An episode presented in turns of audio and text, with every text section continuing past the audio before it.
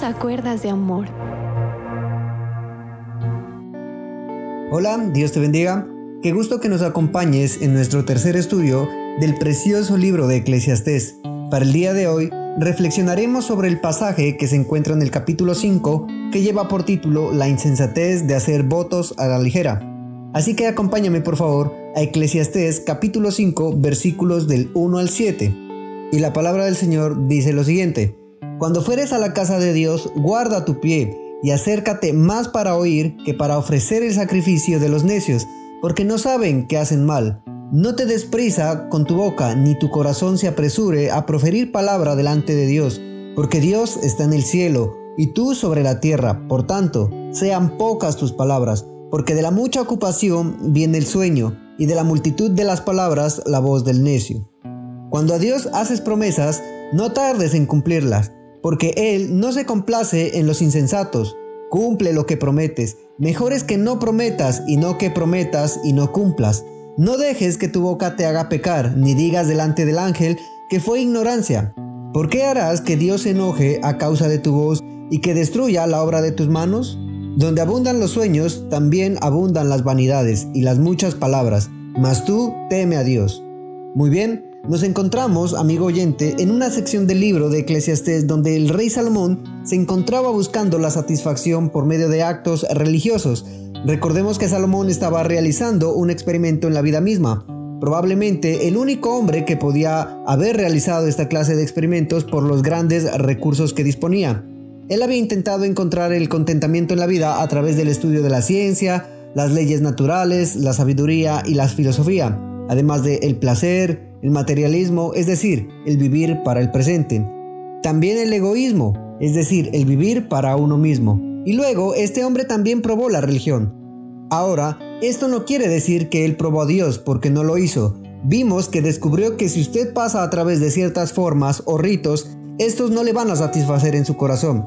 Y que usted debe tener cuidado cuando trata con Dios al hacerle promesas porque Él es una realidad y Él tratará con usted de una forma muy definida. Ahora, en el versículo 7 del capítulo 5 de Eclesiastes leemos, Pues donde abundan los sueños, abundan también las vanidades y las muchas palabras, pero tú teme a Dios. El rey Salomón comparó los votos o promesas apresuradas con los sueños o con las pesadillas que no tienen sentido.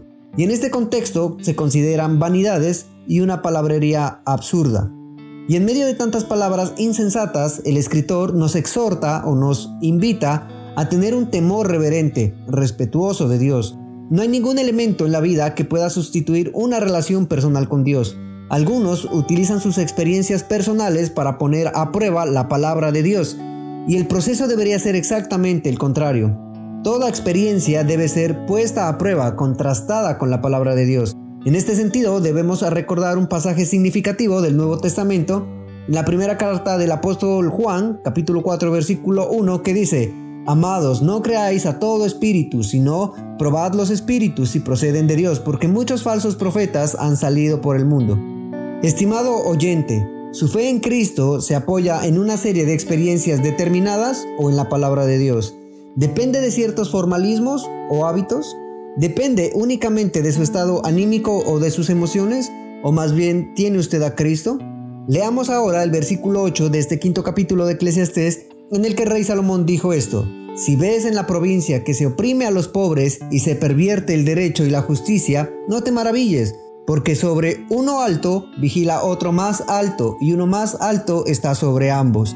En algunos países existen corrupción, en los programas, por ejemplo, especiales de ayuda a los pobres, porque muchos hoy en día están tratando de enriquecerse a costa de los menos favorecidos de la sociedad. Pero Dios juzgará esas situaciones. Aquí en este versículo dice, porque sobre uno vigila otro más alto.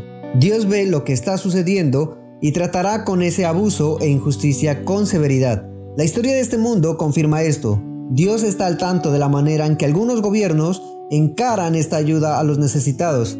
Han habido gobiernos que han intentado abusar de los pobres y esos gobiernos han caído. En algunos casos la caída ha sido violenta y traumática.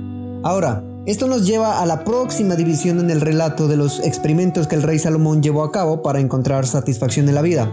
Ahora vemos al rey Salomón implicarse en otro experimento, Él se encontraba en una posición de obtener y disfrutar de las riquezas más que cualquier otra persona. En su tiempo era probablemente el hombre más rico de la tierra. Se dedicó a acumular oro y pudo conseguir todo lo que quiso.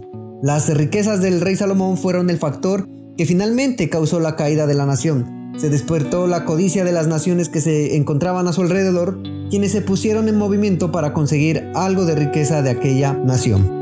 Leamos entonces el versículo 10 del capítulo 5, donde vemos al escritor hablando sobre la búsqueda de la satisfacción en la obtención y disfrute de las riquezas. La palabra dice, el que ama el dinero no se saciará de dinero, y el que ama la riqueza no sacará fruto. También esto es vanidad. Las riquezas no tienen nada de malo en sí mismas. La Biblia nunca condena a la riqueza, pero sí condena el amor al dinero, no al dinero mismo, el problema es el amor al dinero, que es la raíz de todos los males, como lo vemos en 1 de Timoteo 6:10. El acumular riquezas solo por el hecho de acumularlas está mal. La actitud de un hombre en cuanto al dinero es el punto en cuestión. No hay nada de malo en el sistema mismo de ganancias vigente en la actualidad. Lo malo está localizado en la gente que está metida en el sistema. Lo que está mal es el amor al dinero. El amor al dinero hace que la gente intente ser rica por el mero hecho de serlo. Y uno puede ver a, personas que se han unido vinculadas por, por un acuerdo para ganar dinero simplemente por esa única motivación. En ciertas regiones del mundo, uno puede observar algunos países donde se permite que un dirigente se enriquezca desmesuradamente, mientras que el resto de los habitantes de esa nación viven en la miseria más extrema. Dios condena esas tristes situaciones, y Él lo condena porque el amor al dinero que ello implica en algunos y por el uso que hacen de ese dinero. Y lo condenable es esa pasión por el dinero, independientemente de la orientación política o el sistema que gobierne un país. Qué diferente sería nuestra sociedad y el mundo si el ser humano produjese dinero y ganancias para el honor y la gloria a Dios. Si las personas trabajaran para obtener dinero motivados por la honra y la gloria de Dios.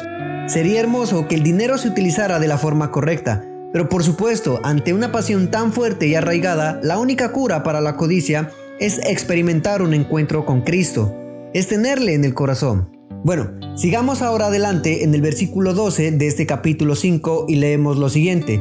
Dulce es el sueño del trabajador, coma mucho o coma poco, pero al rico no le deja dormir la abundancia. Mientras que el que trabaja siempre duerme tranquilo y a gusto, el rico tiene que permanecer siempre en guardia para proteger su riqueza de aquellos que quieren arrebatársela o de aquellos que amenacen sus negocios y la fuente de sus ingresos. El pensar obsesivamente en todo ello lo mantiene despierto por las noches. Veamos ahora lo que dice el versículo 13. Hay un mal doloroso que he visto debajo del sol, las riquezas guardadas por sus dueños para su propio mal. Las riquezas en realidad perjudican más de lo que ayudan a muchas personas. Como acabamos de ver, algunas veces las personas que poseen menos recursos son más felices que los que poseen grandes riquezas. Sin embargo, el apóstol Pablo dijo en Filipenses 4:12 que él sabía vivir en la abundancia y sabía lo que era vivir en la pobreza. Sinceramente hablando, nos agradaría probar ambas opciones. Ahora, el versículo 14, hablando de las riquezas, dice, las cuales se pierden por mal empleadas y al hijo que ellos engendraron nada les queda en la mano. Es decir, que una persona puede acumular una fortuna y dejársela a su hijo y él podría gastarla toda.